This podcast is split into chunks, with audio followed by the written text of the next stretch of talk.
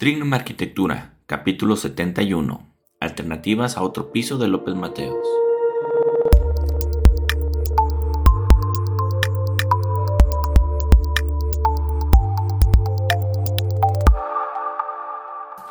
Hola, bienvenidos a Trignum Arquitectura, el podcast donde encontrarás todo lo que debes saber para diseñar y construir el proyecto de tus sueños. Yo soy el arquitecto Enrique Ochoa, director de Trignum Arquitectura, y hoy vamos a platicar sobre una problemática que está surgiendo aquí en la ciudad donde yo vivo y te voy a explicar más o menos de qué se trata y las ideas que se me ocurren que podrían ser mejores. Pero antes, como siempre, te invito a que visites nuestros otros proyectos que estoy seguro que vas a encontrar muy interesantes. Está el blog de Diario de un Arquitecto, que es donde te cuento lo que aprendo, lo que pienso, lo que hago. Es, es un blog personal donde escribo lo que se me ocurre. Eh, esta semana he estado escribiendo sobre cómo evitar el estrés siendo arquitecto, algunas técnicas, sobre todo la filosofía estoica que me ayudó bastante a, a bajar un poquito el estrés diario, que nosotros como arquitectos creemos que vivimos con eso. Vas a estar viendo en estas semanas pues todos los contenidos relacionados a este artículo. Espero que te parezca muy interesante, ya sabes, ahí es enrique8ab.com. Y pues vamos dándole al tema de, que tenemos hoy. Mira, aquí en, Guadalajara se está viendo la posibilidad de, de poner un piso más a una de las vialidades más importantes que tenemos aquí en Guadalajara, que es López Mateos. Eh, para mi gusto es una propuesta bastante tonta, se ha visto en muchas partes del mundo que esto no soluciona el problema. en la Ciudad de México no soluciona el problema, al contrario es una vialidad así como muy elitista para personas de, dinero, pero en realidad no solucionan de fondo el problema que tenemos de, de, este, de movilidad. Déjame te cuento más o menos cuál es el problema de movilidad aquí en Guadalajara. Y probablemente sea algo que sucede en, muchas ciudades de Latinoamérica. Eh, Guadalajara originalmente empezó muy ordenadamente a crecer con su cuadrícula original este, y, fue expandiéndose, expandiéndose. El problema es que no se consideraron que iban a crecer tanto estas ciudades, nunca se tuvo una planeación correcta. Y en Guadalajara de norte a sur no existe una vialidad que cruce completamente la ciudad. En la parte norte tenemos la barranca de Huentitán que prácticamente tapa cualquier salida por aquel lado. Y en el sur tenemos una salida muy importante que nos lleva este, a, varias, varias conexiones importantes que tenemos. Entonces no existe una vialidad que cruce la ciudad de norte a sur. Hay unas que cruzan de, de oriente a poniente, como puede ser Vallarta o puede ser Lázaro Cárdenas, que de hecho se acaban combinando las dos. Pero de todos modos no, es, un, no es suficiente, pues, pero por, por mala planeación. En la parte sur, en López Mateos, hay unas pequeñas vialidades que al final acaban convergiendo todas en López Mateos, entonces no, no funciona muy bien que digamos. Y la ciudad de Guadalajara es una ciudad dona, es una ciudad donde el centro se quedó vacío y la gente se empezó a ir a vivir a, los, a, las, a las afueras de la ciudad. Entonces este, se tienen que trasladar, ir y venir todos los días desde, la, desde las zonas alrededor hacia el centro. La ciudad de Guadalajara Conforme ha ido creciendo, se ha incorporado muchos municipios a la, ciudad, a la zona metropolitana. Los más importantes ahorita serían eh, Tlajumulco, El Salto, Tlaquepaque, este, Guadalajara, Zapopan. Todos estos poblados acabaron siendo devorados por, la ciudad. Entonces, este, aunque todavía Tlajumulco, como es muy grande, todavía tiene unas zonas que son un poquito foráneas, este, las personas empiezan a alejar un poquito del centro de la ciudad para poder tener vivienda que les alcance con sus créditos o con lo que ganan, o para pagar unas rentas más asequibles, porque todo lo que queda en la ciudad queda muy caro. Entonces, esto genera, pues obviamente, un movimiento impresionante de, este, de vehículos que genera tráfico, que genera este, embotellamientos a las horas pico, en fin, es una pesadilla López Mateos. Y este, entonces, ¿qué se le ocurrió a los, a los eh, gobernantes de mi ciudad? pues decir, bueno, pues le vamos a hacer más carriles y vamos a hacerle otro piso y vamos a hacer, o sea, están queriendo hacer más vialidades para solucionar el problema. Se ha visto en muchas partes del mundo que esto no soluciona el problema. Entonces se me ocurrió escribir este artículo, digo, también no es nada más criticar, sobre algunas ideas de cómo se podría solucionar este problema en la ciudad. En realidad no existe una, una solución así inmediata a este tipo de problemas. O sea, ya, ya se, lo hemos tenido arrastrando muchos años, eso son soluciones que se van haciendo poco a poco. Desde los años 60 las ciudades empezaron a, hacerse con, de acuerdo a la escala del automóvil, fomentando el uso de este, destinando gran parte de los recursos a tener más vialidades, más carreteras, más infraestructura, más, más cosas para el auto. Entonces, pues siempre están dándole más soluciones, buscar la manera de meter más carriles, más vialidades, en fin. Eh, como decía Albert Einstein, locura es hacer lo mismo una y otra vez y esperar resultados diferentes. Entonces, prácticamente todo está inventado. Lo más probable es que en otras ciudades del mundo ya hayan encontrado varias maneras de bajar ese problema de vialidades. Pero son soluciones a largo plazo. Y como nosotros en, Latinoamérica vivimos de, campaña en campaña, una solución a largo plazo va a ser darle, como quien dice, el, mérito al que sigue, no al que está ahorita. Entonces por eso a nuestros políticos no les interesa hacer ese tipo de, de obras, ese tipo de trabajos, porque son cosas que, no se van a ver ahorita, sino se van a ver en unos años y a ellos ya pues, no les importa dentro de unos años, ellos lo que quieren son, es ganar las siguientes elecciones.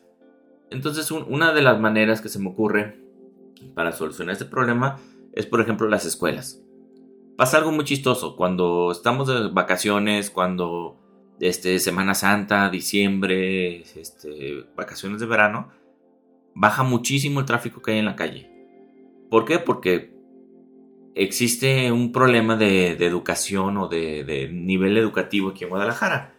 Hay eh, las escuelas públicas son de muy bajo nivel y existen pues obviamente las mejores escuelas y los papás todos quieren llevar a sus hijos a las mejores escuelas, aunque esto les implique tener que recorrer media ciudad, manejar una hora, una hora y media y generan un tráfico horrible durante, en, esa hora en la que entran a la escuela y salen a la escuela.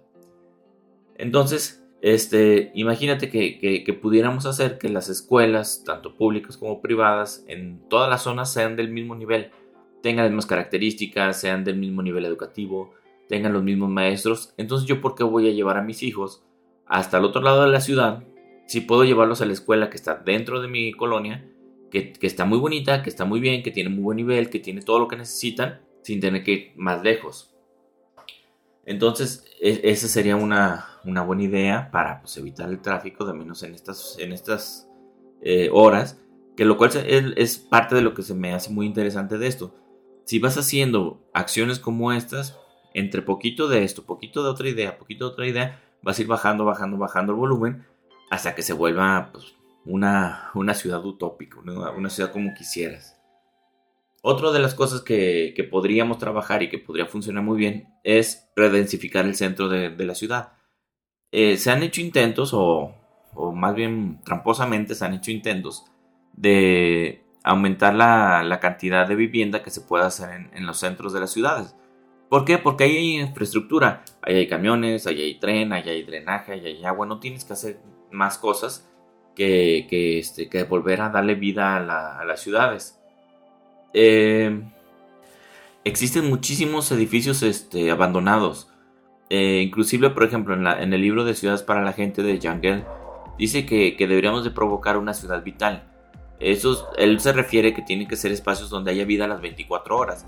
Hoy en día, si tú vas al centro histórico de la ciudad de Guadalajara o vas a cualquier colonia que está en el centro, después de las horas de trabajo es una zona oscura, insegura, sin gente, sin tráfico, eh, hay muchas cosas que, que no debería de haber entonces, si tú provocas que, en esas zonas que ahorita este, se, esfuman durante la noche, tuvieras vivienda, tuvieras este, gente viviendo en la zona, podrías generar un espacio que tenga vida las 24 horas, que la gente pueda estar al pendiente, que la gente pueda estar cuidando, ya no se vuelvan inseguras y aparte tienes toda la infraestructura que necesitas.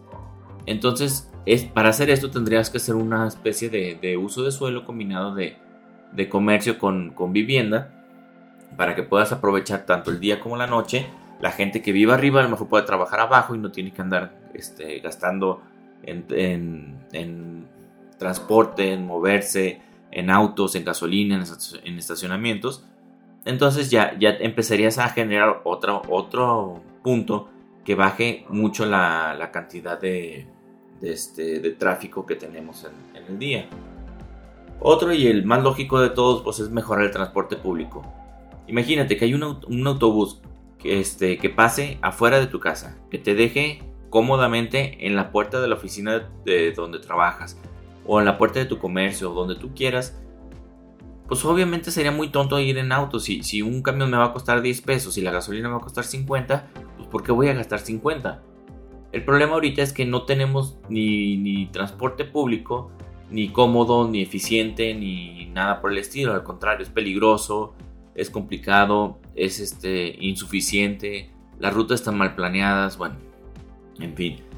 Eh, un autobús equivale aproximadamente a 50 automóviles.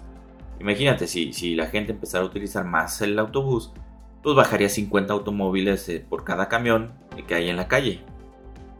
Y por ejemplo, el metro o el tren ligero, como le decimos aquí en Guadalajara, equivale más o menos a 400 vehículos lo que mueve. Entonces, este es, este es otro punto que, que si pudieran mejorar, hicieran de alguna manera que el transporte público sea suficiente, sea cómodo y que la gente prefiera utilizarlo a, utilizar el, auto, pues estás del otro lado, puedes bajarle muchísimo la cantidad de carros que hay en la calle, pero no, digo, el, problema es que ahorita no está funcionando así. Tú puedes estar en la calle, eh, si, si tienes que ir a las 9 de la mañana a tu oficina y estás esperando un camión en la zona de Tlajomulco, desde las 6 de la mañana no vas a agarrar ni un camión hasta las 9, 9 y media de la mañana. Porque desde que salen de la central ya van llenos. Entonces, no es suficiente el transporte que hay ahorita. El, tren ligero, yo me acuerdo cuando estaba en la prepa era una maravilla el tren ligero. El, bueno, las primeras rutas que había. El, eh, yo lo podía agarrar en, Periférico Sur y en 10, 15 minutos estaba en la prepa donde iba, que es la prepa 5, que está ahí por, por Udaneta, como a, una media, como una tercera parte de la ruta del tren. y era muy bueno. Hoy no, hoy desde la, desde la primera estación, si no es que en la segunda ya va lleno, ya no cabe la gente dentro del tren. ¿Por qué? Porque es un buen transporte, pero no es suficiente, no está cumpliendo los requisitos. Podríamos tener más líneas del tren para que la gente empiece a irse por otras líneas que le convengan más para llegar a su casa, o a su trabajo, o a donde tengan que ir. Entonces, es necesario un transporte público cómodo, seguro, suficiente y que las personas prefieran esto a ir en el auto y así poco a poco vas a cambiar la percepción que tenemos ahorita de que tenemos muy mal transporte público y lo vamos a cambiar por, por preferirlo. Hay un concepto bastante interesante que se está escuchando mucho pues ya de unos años para acá que le dicen la ciudad de los 15 minutos. Esto se refiere a que puedas realizar cualquier actividad que tú tengas que realizar en un radio de 15 minutos caminando o en bicicleta. Esto sería crear como barrios o supermanzanas que contengan todo lo necesario. Zonas donde puedes desarrollarte, trabajar, ejercitarte, recrearte, convivir, educarte, donde tengas seguridad, sistema de salud, este, teatros, cultura, museos, en fin, todo lo que tú necesitas que lo puedas tener dentro de tu barrio, que no tengas que ir a ningún lado. Hoy en día, eh, bueno, de muchos años para atrás, se ha manejado algo que se llama el zoning. El zoning es así como zonificar la ciudad en donde en una parte tienes vivienda, en otra parte tienes industria, en otra parte tienes comercio, en otra parte y lo tienes todo separado en diferentes zonas. Entonces el problema es que pues de ir a la vivienda, a ir a la industria, pues ya te tienes que desplazar, de ir al comercio te tienes que ir a otro lado. Entonces está todo, todo revuelto, aunque existen ya este, usos compatibles. De todos modos, creo que no es suficiente como para que tú puedas realizar todo lo que tengas que realizar dentro de tu mismo barrio.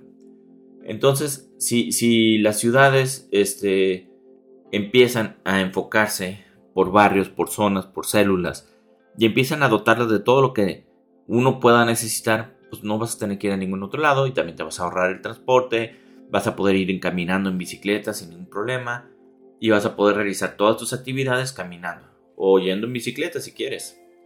Ya con eso puedes dejar tu auto en casa o inclusive no tener un auto en casa porque pues, no lo necesitas y las pocas veces que vas a tener que salir de tu barrio, vas a poder ir en un transporte público cómodo, seguro, eficiente y va. Entonces, a la hora que, empezamos a ver esto, vamos a empezar a, quitarle la prioridad al vehículo. Vamos a empezar a darle este, escala humana a la ciudad. ¿Por qué? Porque pues es, lo, que, debería de ser siempre. La ciudad no debe ser para los vehículos, no debe ser para los autos. Todos enfrente de nuestra casa tenemos una calle la mejor vista que tiene nuestra casa, que es nuestra fachada, la tenemos para poner a los carros. Eso no es, no, no debería ser normal, no debería ser lo, ideal. Siento yo que si, si encontráramos la manera de, de, poner en marcha muchos planes, cada vez se van a ocupar menos vehículos. Si se ocupan menos vehículos, vamos a ocupar menos calles y las calles van a se van a poder transformar en algo diferente. A lo mejor ya, ya van a ser parques lineales, como por ejemplo el caso que hicieron en Alcalde. Ahí lo quitaron porque pues, lo quisieron quitar, pero imagínate que pudiéramos hacer algo similar en muchas vialidades. ¿Por qué? Porque en lugar de tener 2 millones de autos circulando, ya tenemos 200 mil, 300 mil vehículos.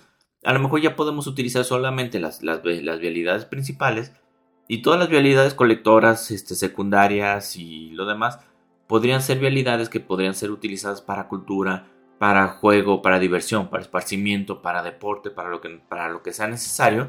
Y pues creo que, que sería muchísimo mejor. ¿Por qué? Porque ya le estamos dando prioridad al ser humano, que es lo que deberíamos de hacer en nuestras ciudades y en nuestros proyectos. Que, la, que los niños puedan jugar afuera de, de sus casas sin miedo a que, va a, a que viene un carro o que va a pasar o lo que sea. Entonces, me parece increíble que en una ciudad como Guadalajara de 5 millones de personas, que tenemos una universidad de primer mundo como la Universidad de Guadalajara, tienen la posibilidad de analizar cualquier ciudad del mundo como Copenhague, como este, todas las ciudades europeas que están triunfando con, con el uso de la bicicleta. ¿Cómo puede ser posible que con todo y esto no encuentren mejores soluciones que hacer más carriles y hacerle otro piso a López Mateos? Eh, se me hace como que, no sé, hay veces que, que sí me, me, siento así como que triste, que, que, en realidad la Universidad de Guadalajara no está generando planes y proyectos y cosas que podrían funcionar para la, la sociedad y nada más sea como la escuela donde vas a estudiar, o sea, teniendo toda esa mano de obra, todos esos estudiantes, todos esos profesionales, todos esos maestros, ¿por qué no fomentar más el, el, análisis y, el, la investigación y cosas por el estilo que se ven en otras universidades como la UNAM o como Harvard o como el MIT, o sea, todas, todas esas escuelas chingonas que generan estudios y cosas por el estilo, ¿por qué no lo podríamos hacer aquí en Guadalajara? ¿Y por qué no los gobiernos apoyan en las universidades para, para dar propuestas que valgan la pena, no estas este, cosas absurdas que sabemos que no funcionan. Entonces, pues muchas gracias por escucharme un día más, por tus valoraciones y likes. No olvides suscribirte para que te llegue un aviso cada que publicamos algo. Te recuerdo que nos puedes encontrar en redes sociales como Facebook, Instagram, Twitter, LinkedIn y YouTube y cualquier reproductor de podcast. Espero que algo de lo que dijera hoy sirva para tu desarrollo personal y profesional y te mando un fuerte abrazo.